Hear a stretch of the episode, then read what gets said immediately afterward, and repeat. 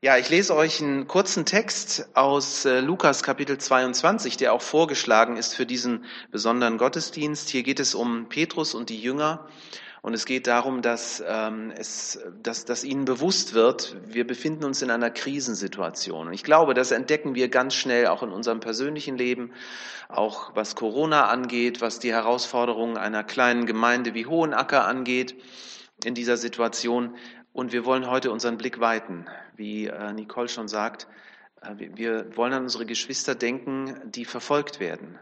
Nur aus dem einen Grund, weil sie an Jesus glauben. Und die würden sich sicher von diesem Text nochmal besonders angesprochen sehen. Ich lese Lukas 22 ab Vers 31.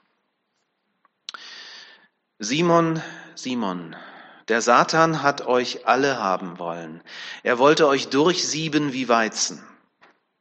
Doch ich habe für dich gebetet, dass dein Glaube nicht aufhöre. Wenn du also später umgekehrt und zu mir zurückgekommen bist, dann stärke deine Brüder. Petrus sagte, Herr, ich bin bereit, mit dir ins Gefängnis zu gehen und sogar mit dir zu sterben. Und doch Jesus entgegnete Petrus, lass mich dir etwas sagen. Noch bevor morgen früh der Hahn kräht, wirst du dreimal geleugnet haben, mich überhaupt zu kennen. Soweit der Bibeltext. Die Jünger ähm, spüren, dass was Schlimmes passieren wird.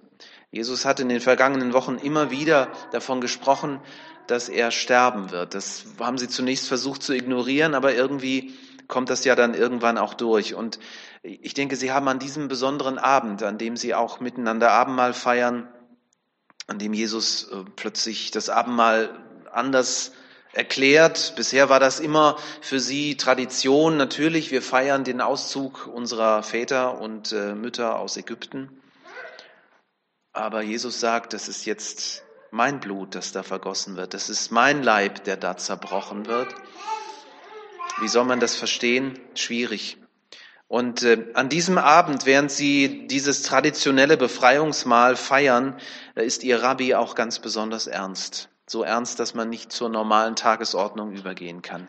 Wie geht man als Jünger damit um? Petrus weiß es nicht. Wir spüren auch bei ihm diese Hilflosigkeit. Er hat ja schon einmal versucht, Jesus von diesem Weg abzubringen. Ne? Wer an diesen Text denkt aus Matthäus Kapitel 16, ähm, er nimmt Jesus zur Seite und sagt, äh, nee, das, das, das werden wir zu verhindern wissen, dass du gefangen genommen wirst, dass du stirbst. Nee, nee, das, das darf auf gar keinen Fall passieren. Und Jesus hat ihn damals über den Mund gefahren und hat ihn sogar einen Satan genannt. Und äh, Petrus weiß immer noch, wie sich das angefühlt hat. Und er wagt es nicht, in dieser Situation irgendwas zu sagen. Die anderen Jünger auch nicht. Und es herrscht beklommene Stille im Raum.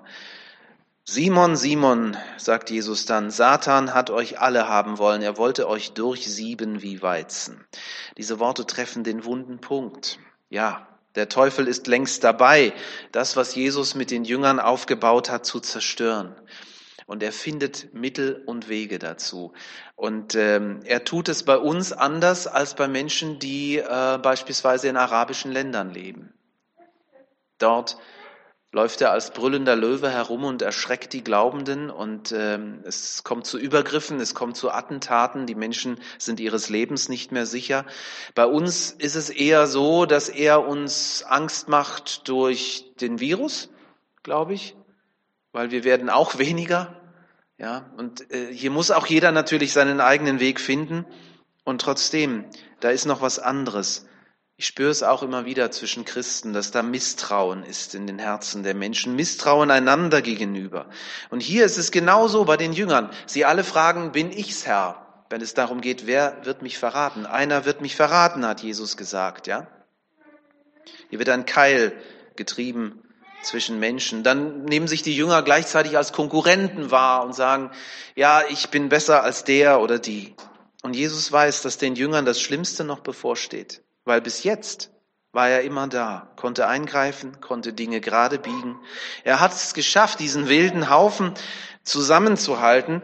In wenigen Stunden werden die auf sich allein gestellt sein. Sie werden nicht nur ihren Anführer verlieren, sie werden auch ihren Glauben an ihn verlieren, wenn sie ihn da am Kreuz sehen, weil für sie in diesem Moment klar wird, er ist es nicht. Er ist nicht der Messias, weil den würde Gott ja niemals sterben lassen. Ja, das ist so fest in ihren Köpfen, das können die gar nicht anders denken. Jesus hat mit diesen zwölf Männern seine Gemeinde gegründet, das neue Volk Gottes, das neue Priestertum aller Gläubigen, mit dem Gott sein Reich auf der Erde bauen will. Eine Gemeinde, die Gott anbetet, die gleichzeitig Kraft erfährt im Lobpreis, die die Berufung und den Auftrag hat, anderen Menschen von ihm zu erzählen und weitere Gemeinden zu gründen. Eine Gemeinde wie wir. Eine kleine Kraft, aus der Jesus etwas Besonderes machen will. Eine Gemeinde, in der Menschen zusammenkommen und geistliche Nahrung finden, biblische Zusammenhänge verstehen lernen, immer wieder auch merken, dass sie im Glauben wachsen, dass sie zu reifen Christen werden, die Jesus im Alltag nachfolgen. Eine Gemeinde, die dann bekannt wird durch ihr Engagement an den Schwachen in der Gesellschaft. Ich finde es sehr schön, dass wir das momentan ähm, einfach erleben, dass äh, hier junge Mütter mit ihren Kindern herkommen in unseren Raum und dass sie sich hier wohlfühlen. Und das ist etwas, wofür wir auch weiter beten sollten, ähm, dass ähm, Annemarie und auch die anderen einfach sich gut verstehen und dass trotz Corona hier Begegnung möglich ist, weil die Mütter brauchen das, die Kinder brauchen das auch und gleichzeitig wird auf diese Weise auch Evangelium weitergegeben. Aber, und das sagt uns unser Text, wir sind immer auch eine Gemeinde, die von Satan gesiebt wird wie Weizen. Es ist nicht einfach. Der Teufel schüttelt uns, dass uns Hören und Sehen vergeht. Und manche spüren das stärker als andere. Der Teufel wird alles versuchen, um den Traum, den Gott von Gemeinde hat, kaputt zu kriegen. Er schiebt einen Keil zwischen die Generationen, zwischen alt und jung, so dass die Alten sagen, nee, ich kann mit den neuen Liedern nichts anfangen, beispielsweise, ja. Wenn wir nicht aufpassen, bringt er uns dahin, dass wir aufhören, Gott ganz anzubeten. Es ist so wichtig, dass wir erkennen, was da eigentlich geistlich passiert. Der Teufel zerstört unsere Gemeinschaft, indem er Misstrauen sät zwischen uns. Warum hat der mich jetzt so komisch angeguckt? Warum, ähm, warum grüßt die mich nicht mehr? Ja, es sind manchmal solche Kleinigkeiten. Ne? Manchmal übersehen wir einander ja auch, aber man ahnt ja nicht, was manchmal solche Dinge in uns auslösen. Und das ist, glaube ich, die Art, wie, ähm, wie Satan uns schüttelt hier in unserer westlichen Welt. Weil wir müssen nicht befürchten, dass hier die Geheimpolizei reinkommt und plötzlich den Pastor abführt. Ne? Also ich habe jedenfalls keine Angst davor. Nein, ich glaube, sie wäre auch sehr unbegründet. Zumindest noch. Und der Teufel verhindert auch bei uns Gemeindewachstum, weil es ihm gelingt, unseren Auftrag, anderen von Jesus weitersagen, zu vernebeln. Wir fangen dann an, uns im Klein-Klein miteinander zu zermürben und zu sagen, glaubst du auch richtig? Ja, wir fühlen uns dann gegenseitig den geistlichen Puls und sagen, kann ich noch mit dem, weil der, der glaubt ja anders als ich? Ja, solche Dinge. Und äh, am Ende werden wir so ein frommer Club, der eigentlich nicht mehr weiß, warum er überhaupt existiert. Das ist unser Problem. Und wir müssen da dringend raus und wir müssen unseren Auftrag wiedersehen, wir müssen unseren Herrn wiedersehen. Und wir tun das, indem wir Gemeinschaft haben, indem wir zusammenkommen und indem wir uns immer wieder auch gegenseitig daran erinnert. Gemeinde Jesu befindet sich in einer Krise. Schrumpfende Mitglieder, immer geringerer Stellenwert auch in der Gesellschaft bestätigt das. Von außen und innen sind da Kräfte am Werk, die dabei sind, das, was Gott aufbaut, zu ruinieren, kaputt zu machen. Ich muss da an so ein Bild denken, das ich aus, aus meiner Kindheit mitbringe und ich muss euch dazu sagen, ich weiß nicht genau, ob das überhaupt so stimmt, weil ähm, ja, vielleicht hat das mal jemand in der Natur beobachtet. Da ist so eine Herde Zebras in Afrika, in der Steppe und sie wird angegriffen von, von diesen wilden Hunden ähm, die haben so große Ohren und die, ja, die, die haben es natürlich vor allem auf die kleinen Zebras ab, abgesehen, auf die Babys. Und dann habe ich dieses Bild vor Augen. Die Möglichkeit zur Flucht ist vorbei. Die Hunde sind viel zu schnell. Was machen die Zebras? Die stellen sich äh, um ihre Jungen und Wehrlosen herum und bilden so eine Art Ring um sie. Ja. Ähm, so aus der Verzweiflung heraus offensichtlich. Die Hunde, die würden sich schon hüten, direkt anzugreifen. Die Hunde sind ja keine Löwen. Ein Löwe hätte da keinen Respekt. Aber so ein, so ein Hund passt dann schon auf, weil er weiß, wenn ich die Hufe von den Zebras abkriege, dann wird mir Hören und Sehen vergehen und vielleicht stehe ich dann auch nicht wieder auf. So. Aber was die Hunde machen, sie führen Scheinangriffe aus. Sie preschen immer wieder vor und versuchen, die Zebras in die Flucht zu schlagen. Es, es, muss nur ein Zebra aufgeben und schon entsteht eine Lücke in der Herde. Für mich ist das so ein, so ein Bild auch, wo ich denke, genau das macht der Teufel. Das, er, er versucht, er braucht nur einen wegzuziehen und schon, schon hat die Gemeinde ein Problem. Das ist, ist diese Strategie bei den Hunden geht meistens auf. Entweder die Lücke entsteht und die Hunde preschen hinein und schnappen sich das, das Kleinste, oder aber ein Zebra ähm, ergreift die Flucht und dann sind sie alle hinter ihm her und es hat keine Chance mehr. Ist das alles so schlimm? Ja. Ja und nein. Der Text geht weiter und wir sollten noch mal ganz genau hinhören, wenn Jesus sagt, was für ein Konzept er hat und welche Lösung er für uns parat hat. Weil so schnell lässt sich Jesus die Seinen nicht wegnehmen. Er sagt zu Petrus, doch ich habe für dich gebetet, dass dein Glaube nicht aufhöre. Und das dürfen wir festhalten für uns selbst und das dürfen wir auch festhalten für unsere verfolgten Geschwister, für die wir gleich noch beten werden und wo wir ein paar Dinge auch hören werden, wie es denen dort geht, konkret dort vor Ort. Petrus kann in diesem Augenblick das, was Jesus sagt, wahrscheinlich nicht würdigen, nicht verstehen. Er fängt sofort wieder an, ja, ich habe nur ein Schwert und ich werde mit dir zusammen sterben, wir kriegen das alles hin. Er vertraut im Grunde auf seine eigene Kraft. Und er will sich einreden, ich schaffe das irgendwie. Ja, wir sind manchmal so. Und erst im Nachhinein wird Petrus diese Worte von Jesus überhaupt begreifen, wird verstehen, wofür Jesus eigentlich gebetet hat. Jesus hat nicht dafür gebetet, dass Petrus standhält im Garten Gethsemane, sondern Jesus hatte schon ähm, einen, einen viel weiteren Blick. Jesus weiß, Petrus wird hinterher so fertig sein mit sich selbst. Er wird sich selber nicht vergeben können, nachdem er mich dreimal verleugnet hat.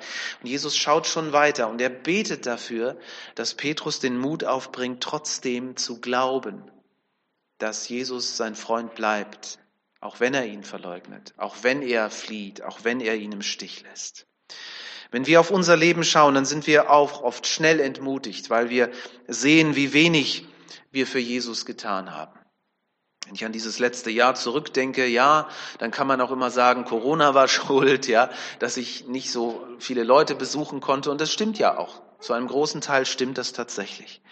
Und ich weiß nicht, wie es, euch geht, wenn ihr denkt, ja, ich hätte hier und da helfen können, ich hätte hier und da von Jesus erzählen können, ich hätte auch mal in die Fußgängerzone gehen können nach Stuttgart und hätte äh, mein, mein Zeugnis von Jesus geben können oder mit anderen zusammen, ja.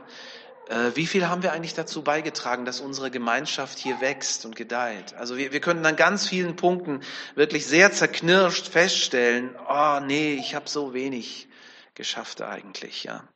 Ähm, und wie Petrus müssen wir dann diesen schweren Weg gehen, müssen erst den Glauben an uns selbst verlieren, um festzustellen, wir brauchen etwas anderes, nämlich den Glauben an einen großen Gott, der uns hält, auch wenn wir versagen, auch wenn wir fallen. Und das, was wir für unseren Glauben an Gott halten, das ist oft nicht tragfähig. Und in Krisen merken wir das dann immer besonders stark und das ist schmerzhaft. Wir bekommen es dann zu spüren. Aber wenn das geschieht und wenn du dich gerade in einer solchen Situation befindest, dann verzweifle nicht. Wenn du spürst, wie dein Glaube bröckelt, dann wirf die Flinte nicht ins Korn. Und wenn du merkst, wie schwach dein Glaube ist, gib nicht auf. In einem Lied heißt es, wie tief kann ich fallen, wenn alles zerbricht? Und die Antwort im selben Lied lautet dann nie tiefer als in Gottes Hand. Weil noch bevor wir beten, Herr, hilf meinem Unglauben, werden wir hier daran erinnert, Jesus hat schon für uns gebetet. Nicht nur für Petrus, sondern auch für uns. Und das dürfen wir wissen und das dürfen wir festhalten. Jesus betet für dich, dass dein Glaube nicht aufhört. Ja. Was auch immer gewesen ist, woran auch immer du gescheitert bist, gleich wie oft du versagt hast, Gott reicht dir die Hand. Er traut dir zu, dass du das schaffst. Also hab Mut und hör nicht auf zu glauben. Ein dritter und abschließender Gedanke, und ich möchte ihn auch noch einmal ganz stark verbinden, wenn wir jetzt vom Hebräerbrief herkommen, was uns Nicole vorhin gelesen hat, dass wir diese Verpflichtung haben, den Schmerz zu spüren, den unsere Brüder und Schwestern spüren, ihr Unbehagen, ihre Angst, ihre Unsicherheit und uns mit ihnen eins zu machen im Gebet und für sie zu beten, dass, dass Gott sie stärkt, dass Gott ihnen hilft, dass Gott sie da rausholt. Das ist der Auftrag, den auch Petrus bekam von Jesus. Wenn du später umkehrst, zu mir zurückgekommen bist, dann stärke deine Brüder und Schwestern. Weil die brauchen das genauso oder vielleicht sogar mehr als du. Wir brauchen diesen Blick füreinander. Nicht um uns unsere Fehler vorzuwerfen, sondern um uns gegenseitig zu stützen und uns immer wieder daran zu erinnern, wie viel Gott uns zutraut. Und deswegen ist es so wichtig, dass wir füreinander beten. Das tun wir ja auch immer wieder. Und deswegen ist es auch so wichtig, dass wir ähm, diese Christen vor Augen haben, die wir ja persönlich nicht kennen. Aber Open Doors ist dort vor Ort. Die haben die Kontakte und äh, jeden Monat kommt ein neues Gebetsheft raus, wo wir konkret an Menschen denken können, für sie beten können in ihren konkreten Situationen. Und Paulus schreibt, betet immer und in jeder Situation mit der Kraft des Heiligen Geistes, bleibt wachsam, betet beständig für alle, die zu Christus gehören. Und im Besonderen für unsere verfolgten Christen und für unsere Brüder und Schwestern. Warum eigentlich? Warum ist das Gebet im Allgemeinen und die Fürbitte im Besonderen so wichtig? Ich denke, es gibt einen einzigen Grund, aber der sagt alles. Es ist der Grund, dass wir einen Gott haben, der uns hört. Deswegen dürfen wir beten. Wir dürfen wissen, dass er sich um uns kümmert und dass wir ihm nicht egal sind. Lasst uns die Quelle dieser Kraft entdecken, auch heute Morgen und dann auch in der Woche immer wieder. Das Gebet ist das Geheimnis des Sieges über das Böse. Satan ist ganz erpicht darauf, uns zu sieben wie den Weizen. Ja, das bleibt so. Aber wenn wir uns im Gebet zu Gott nahen, heißt es, dann wird der Teufel fliehen. Das ist ein Versprechen und das dürfen wir auch immer wieder so in Anspruch nehmen.